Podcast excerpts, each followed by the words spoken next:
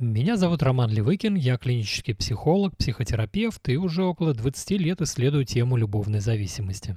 За это время я провел около 20 тысяч консультаций, и на сегодняшний день я успешно помогаю моим клиентам строить счастливые отношения и воспитывать в них счастливых детей. Итак, что такое созависимость? Если коротко, то созависимость имеет отношение к семьям, где как минимум один из партнеров имеет зависимость или проявляет насилие в отношениях. В таких семьях создается видимость хороших отношений для внешнего наблюдателя, но внутри семьи потребности отдельных членов не удовлетворяются. Также созависимость имеет отношение к людям, которые в силу своей доброжелательности и тревожности склонны чрезмерно угождать и уступать в отношениях, что приводит к недостаточному участию в своей собственной жизни. В созависимых отношениях между мужчиной и женщиной есть трудности с прямым и открытым общением. Вместо этого партнеры манипулируют и проявляют чрезмерный контроль. Один из партнеров, как правило, имеет какую-нибудь зависимость, например, алкоголизм или наркоманию, но это может быть и социально приемлемая зависимость, например, трудоголизм. Важно, что в таких отношениях происходит путаница психологических границ и образуется эмоциональное слияние. Именно нарушение границ является корнем многих проблем в таких семьях. По итогу люди не могут быть счастливыми, и им нужно изменить себя и процессы в отношениях, чтобы наконец обрести счастье. Итак, что мы видим в точке настоящего в таких отношениях? Мы видим, что есть деструктивные процессы.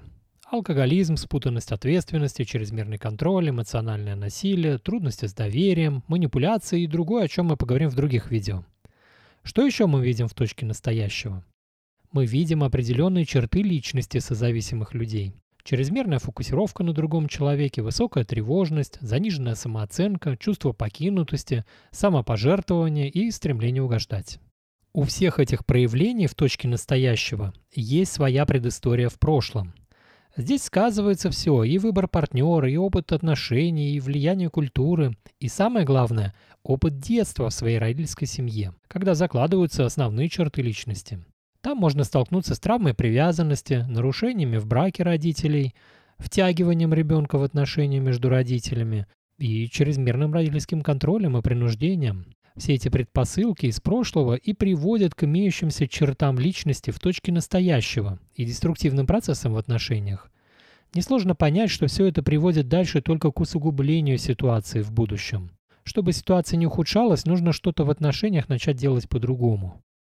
И вот мы переходим к главному, к тому, что делать, если вы оказались в таких отношениях. Здесь лучше всего подходит моя трехшаговая программа остановки созависимости. На первом шаге программы мы разберем главные механизмы, действующие в зависимых отношениях. Мы увидим, что в отношениях есть деструктивные игры, в которые можно и не играть. Суть в том, что нужно научиться останавливать определенные процессы в семье, иначе они пускают корни и разрушают отношения изнутри. На втором шаге мы займемся главным – работой с собой. Не получится выстроить счастливых отношений, не зная определенную информацию о себе и работе своего мозга. Настало время познакомиться со своими главными чертами и научиться на них влиять. Исследования показывают, что чем лучше вы знаете себя, тем больше здоровых границ и меньше риск развития зависимости в отношениях. Все это нужно для появления настоящей любви, уважения, принятия, спокойствия и доверия в отношениях. И, наконец, нужно познакомиться с правилами, на которых строятся здоровые отношения. Когда-то на заре автомобильной эры правил дорожного движения не было. Люди ездили по дорогам как попало, что приводило к постоянным авариям. Затем появились люди, которые понаблюдали за всем этим хаосом на дорогах и ввели ряд простых правил, которые сегодня каждый день помогают сохранять массу жизней. В отношениях тоже стоит ввести ряд правил.